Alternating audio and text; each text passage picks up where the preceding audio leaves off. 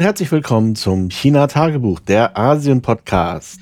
Was das hier ist, das ist ein Tagebuch, wie der Name schon sagt. Ich berichte über mein alltägliches Leben in Asien, aktuell in China, also nichts Spektakuläres, außer es passiert etwas Spektakuläres.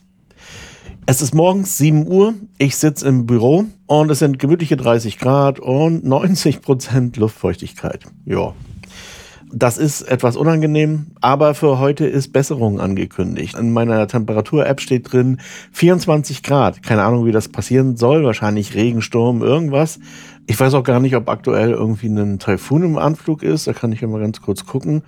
Ähm, dum, dum, dum, Nein, es ist kein Taifun. Es ist einer jetzt, Lan heißt der, der gerade auf Japan trifft, beziehungsweise dann später auf Korea. Aber hier bei uns ist erstmal nichts. Und auch nichts in der Mache. Man sieht das ja oft, wenn das draußen auf dem Pazifik sich so entwickelt. Aber da ist noch nichts. Ja. Wie die jetzt auf die 24 Grad kommen, weiß ich nicht. Wetterbericht ist eh immer so eine Sache, sollte man nicht zu ernst nehmen. Die Wahrscheinlichkeit, dass das eintritt, ist aber doch über 50 Prozent, habe ich schon mitbekommen. Also es ist nicht nur Zufall. Ja, meine letzte Woche war ein bisschen angespannt. Ich war in Suzhou, aber nicht zum Sightseeing. Suzhou ist schon eine hübsche Stadt, aber da bin ich natürlich nicht zugekommen, sondern nur zu einem Gespräch, zu einem potenziellen Kunden.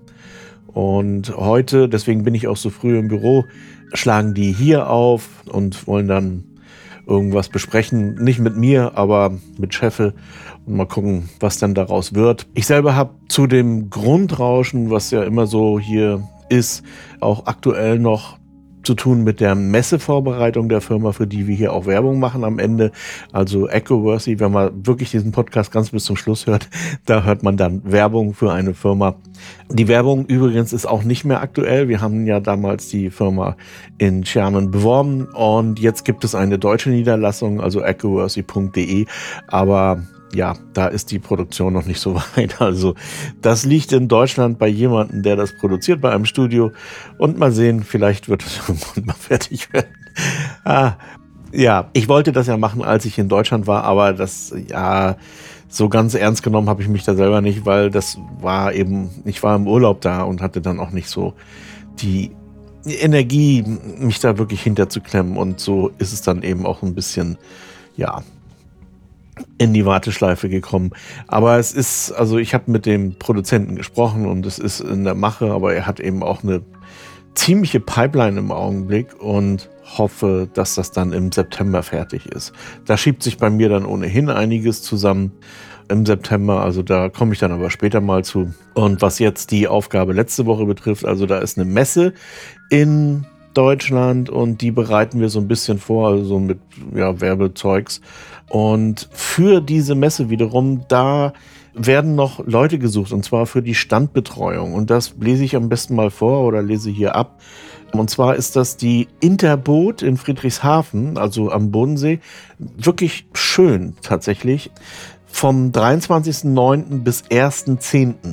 Also mit etwas Glück gibt es ja einen goldenen Herbst in Deutschland und dann den goldenen Herbst am Bodensee zu verbringen, mh, hm, das ist schon schön. Ich würde gerne hinfahren, kann aber nicht. Jedenfalls, für diese Zeit ist eine Standbetreuung gesucht. Wie viele Leute, weiß ich nicht.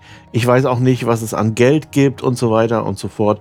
Also alles das muss man mit dem Geschäftsführer besprechen. Ich wollte das nur mal hier bekannt geben.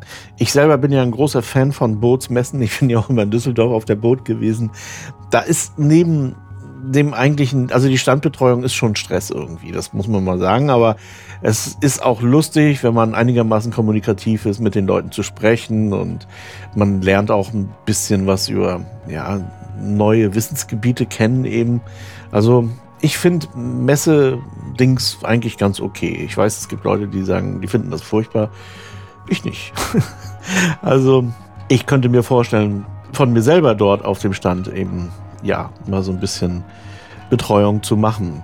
EcoWorthy, falls das jemand nicht wissen sollte, die stellen Batterien her, Solarmodule und solche Sachen. Und zwar für Off-Grid-Anwendungen, also nicht die bekannten Megawatt-Anlagen, sondern eher für den kleinteiligen Bereich, also für Karawanen, Camping, Tiny House und solche Sachen. Alles, was irgendwie dazu dient, sich unabhängig zu machen von den Energieversorgungsunternehmen.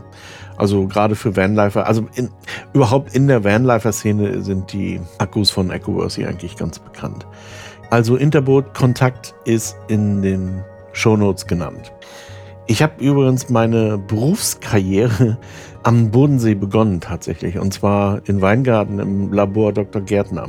Ich weiß gar nicht, ob es das Labor noch gibt. Und es war damals auch irgendwie sehr komisch. Es war auch überhaupt eine komische Zeit. Also man konnte sich als Ingenieur nicht wirklich aussuchen, wo man anfängt. Und ich hatte damals ja auch überhaupt keine Vorstellung, was ich eigentlich machen will. Ich hatte mich beworben in Kiel bei einem, ich dachte, das wäre ein Elektronikausrüster, das hat sich aber herausgestellt, war eine Rüstungsbude, da habe ich dann von mir aus abgesagt. Und dann war die, das zweite Angebot, was ich bekommen hatte, eben dieses Labor Dr. Gärtner dort in Weingarten. Und ja, das war natürlich für einen frischen Absolventen ganz toll, weil in dem Ort gab es keinen einzigen VW-Händler, aber dafür zwei Porsche-Händler. Und überhaupt war der ganze Ort, also auf Englisch würde man sagen Posch. Wirklich, es ist, äh, ich fühlte mich da so fehl am Platze und ich habe auch keine Wohnung bekommen. Der Bayer-Konzern hatte mir die erste Zeit ein Zimmer im Mövenpick-Hotel spendiert, was nicht schlecht war, aber dauerhaft in einem Hotel zu wohnen, ist nicht schön irgendwie. Man hatte auch überhaupt keine Privatsphäre und naja. Ich habe dann doch irgendwo so ein Ford aufgetrieben und bin dann mit dem so ein bisschen rumgefahren am Bodensee. Ja, so Insel Mainau. Ja, es ist alles so ein bisschen für alte Leute. Äh, also so für mich jetzt sozusagen. Aber damals fand ich das auch nicht so schlecht. Es war aber eben mir alles insgesamt ein bisschen zu fern ab meiner bis dahin bekannten Lebens Realität so. Und ähm, deswegen habe ich nach einem halben Jahr auch wieder den Sack zugemacht und bin da weg. Aber bis dahin war es eben ganz nett. Das muss so 1992 gewesen sein. Irgendwie sowas. 93 vielleicht auch. Ja, ich ganz genau weiß ich es nicht mehr. Aber ja, rückblickend war das eigentlich eine ganz schöne Zeit. Ein schönes halbes Jahr direkt am Bodensee. Ich hatte auch, glaube ich, durchgehend gutes Wetter. Ich kann mich an keinen einzigen Regentag erinnern. Ja, gut, das mal so zum Bodensee. Also jetzt nochmal die Messe. Wer sich dafür interessiert, es ist ein ziemlich langer Zeitraum tatsächlich. Also fast zehn Tage, das ist schon sportlich. Und eventuell kann man das auch irgendwie äh, auf einzelne Tage begrenzen. Der Geschäftsführer Andreas, der würde sich natürlich darüber freuen, wenn das Leute aus der Umgebung sind. Es gibt auch einen Aushang am schwarzen Brett dort in der Universität in Friedrichshafen. Ja, dann nochmal ein ganz kurzer Nachtrag zu dem Podcast letzte Woche über Bücher. Da haben mich doch so einige Nachrichten erreicht, also meistens persönliche Nachrichten über die Möglichkeiten, wie man da was machen kann, wie man da podcasten kann und so weiter. Ich werde das alles irgendwie beantworten, ganz sicher. Ich muss nur mal sehen, vielleicht mache ich das auch noch mal in einem Follow-up. Vielleicht habe ich mich letztes Mal auch nicht so wahnsinnig klar ausgedrückt. Ich werde das dann nochmal wiederholen, beziehungsweise nochmal ein bisschen aufgreifen. Die letzte Folge war aber auch schon mit einer Stunde ganz schön sportlich. Ich muss mal sehen, wann ich das mache. Vielleicht kann ich mich auch mit jemandem unterhalten in Umlauts uh, Overestimated, also der Interview-Podcast. Dann kann man da vielleicht noch mal ja, noch ein paar mehr Tipps geben. Also es war so, ich habe das schon ein bisschen erwartet, natürlich, dass Autoren angefragt haben und wollten wissen, wie sie da reinkommen in den Markt. Was ich, wie gesagt, keinem ausreden möchte. Ähm, ganz im Gegenteil. Das war ja auch so ein bisschen die Idee, das zu machen. Die andere Idee war aber eben, sich chinesischer Themen anzunehmen natürlich, beziehungsweise die Sachen zu verarbeiten. Es ist so, ich habe das hier schon öfter mal gesagt, wir haben ja so eine Redewendung, das geht ungefähr so, wenn man hier einen Tag ist, dann kann man ein ganzes Buch schreiben. Wenn man eine Woche ist, dann reicht es noch für einen Artikel und wenn man länger als einen Monat ist, dann weiß man gar nicht mehr, was man schreiben soll. Das ist so ein bisschen, ja, das, das ist so eine Redewendung, die stimmt natürlich nicht so hundertprozentig, das wäre auch schlimm. Aber es ist schon ein bisschen was dran, nämlich Leute, die hier relativ kurz sind, also so für einen Monat herkommen oder eine längere Reise machen. Bei denen fallen öfter mal hinten so kleine publizistische Sachen raus. Die werden dann häufig verblockt irgendwo, aber das könnten durchaus auch mal etwas längere Geschichten sein. Ich habe davon auch ein paar gelesen und die kann man dann natürlich auch in Deutschland ganz gut anbieten. Also ich hatte mal eine Rezension geschrieben über einen Twitter-Roman, wenn man so will. Also es war eine moderne Form des Briefromans. Das ist nicht jedermanns Sache, aber ich fand das ganz gut und das war auch nett gemacht. Also es war wirklich gut. Ich habe jetzt leider vergessen, wie das Buch hieß, wie der Autor hieß und so weiter. Aber das war ein Student, der für ein paar Wochen oder Monate in China war. Mir fällt bei der Gelegenheit auch immer, heißt der Ralf? Na, jedenfalls Hohecker auf jeden Fall ein, also dieser Comedian, der mit einem Freund nach Neuseeland gefahren ist für zwei Wochen mit einem Campingbus und dann hinten ein Buch rausfallen lassen hat. Und er selber sagte, das ist so dermaßen vermessen. Das ist es auch, aber ich finde die Idee trotzdem gut. Also warum nicht? Warum nicht, wenn man mal zwei Wochen nach China fährt, ein China-Buch schreibt? Grundsätzlich ist das eigentlich eine, eine schöne Idee, weil es ja dann auch eine andere Sichtweise gibt. Ich sehe ja China durchaus anders als jemand, der hier zwei Wochen ist. Wovor man sich natürlich hüten muss, aber das ist einfach auch die Frage der Qualität des Buches am Ende dass man irgendwie Ratschläge gibt, wie die Chinesen was zu tun haben oder so. Das braucht kein Mensch, sondern ganz im Gegenteil, viel wichtiger ist ja, was das Land mit einem selber macht, wie man ja, Dinge betrachtet plötzlich und so weiter. Nochmal zusammengefasst, zu diesem Buch-Podcast wird es ein Follow-up geben. Ich weiß noch nicht wann. Wie gesagt, ich habe jemanden angefragt wegen eines Interviews, vielleicht im September irgendwann. Und dann schauen wir mal, was daraus wird. Und wenn es mit diesem Interview nicht klappen sollte oder mit irgendwelchen anderen Sachen nicht klappen sollte, irgendwann im Herbst werde ich das Thema nochmal aufgreifen, weil auch wir gerade hier verlagsmäßig zu tun haben.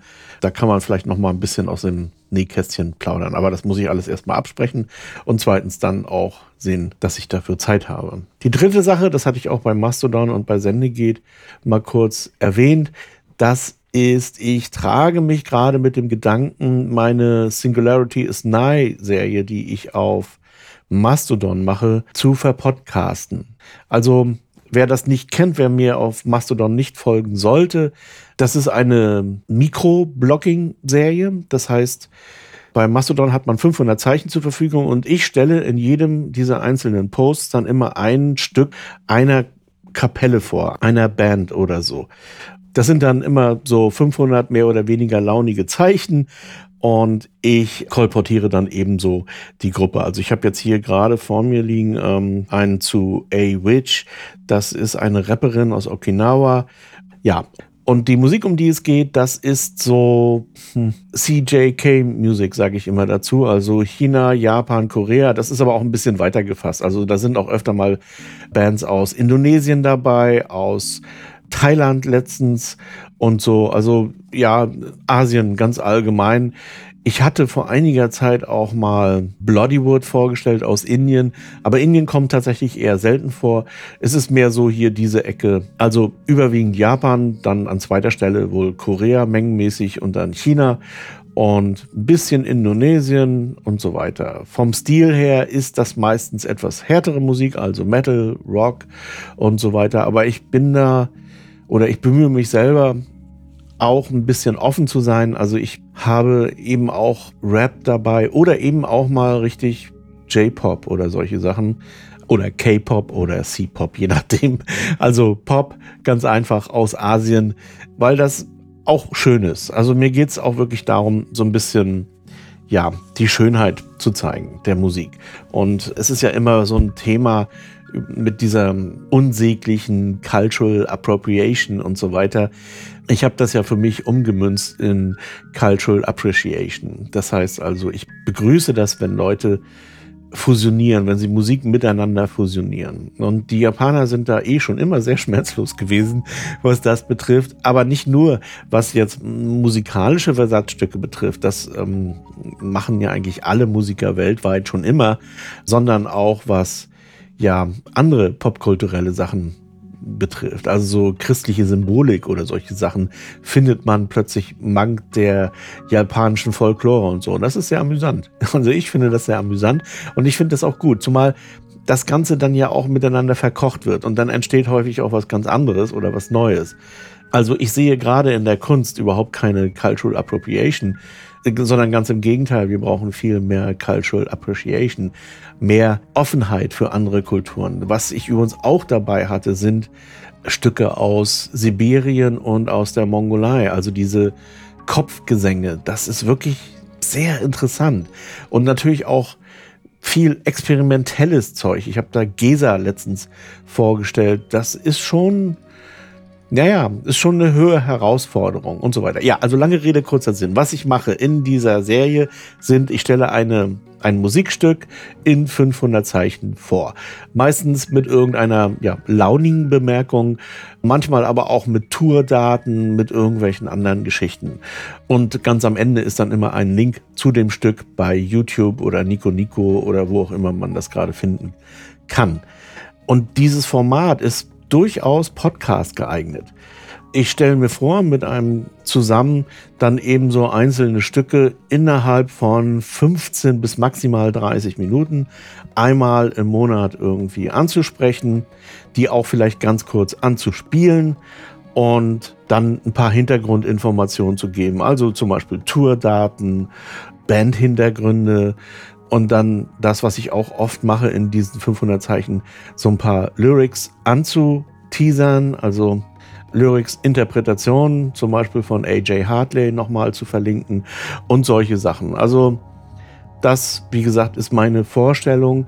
Ich will das aber nicht alleine machen. Also ich habe jetzt hier eh schon zwei Podcasts oder zweieinhalb mit Malatang laufen und ich will mir nicht noch einen weiteren zu 100 Prozent irgendwie auf den Hals schaffen. Also da möchte ich schon die Arbeit ein bisschen teilen.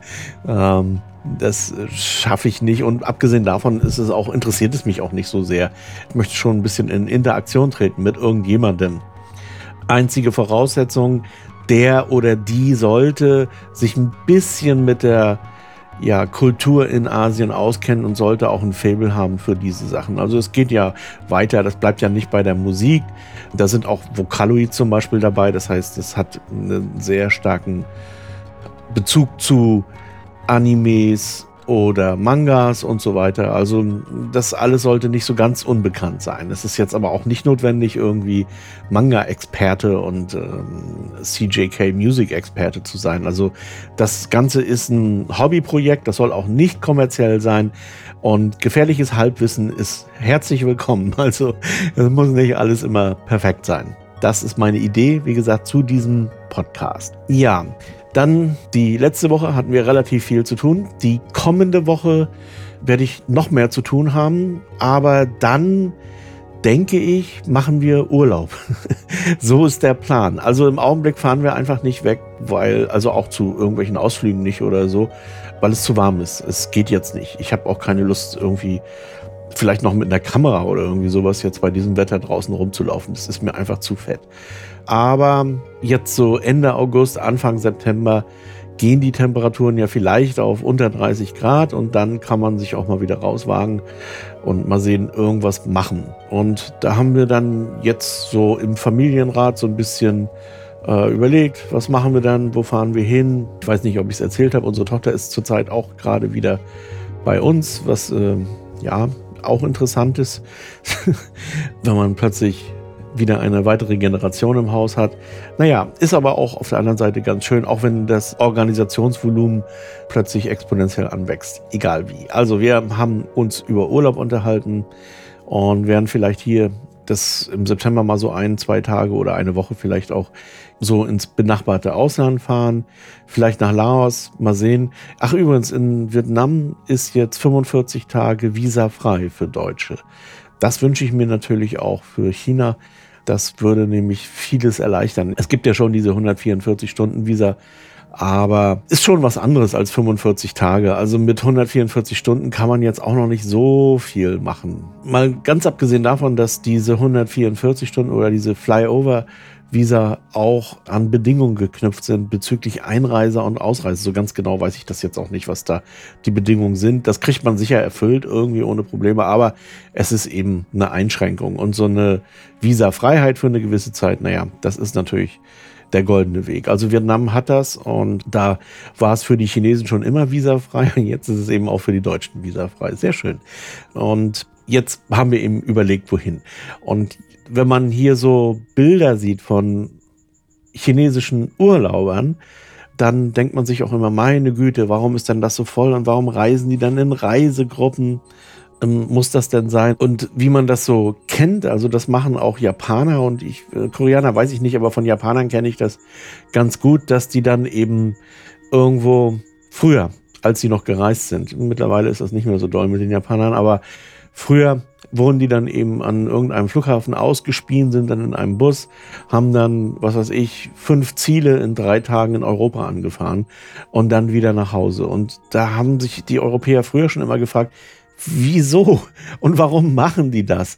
Und das ist eigentlich ganz interessant. Das ist nämlich bei unserer Familienkonferenz mir auch mal wieder klar geworden. Wir haben im Deutschen natürlich auch die Unterscheidung zwischen Urlaub und Reisen.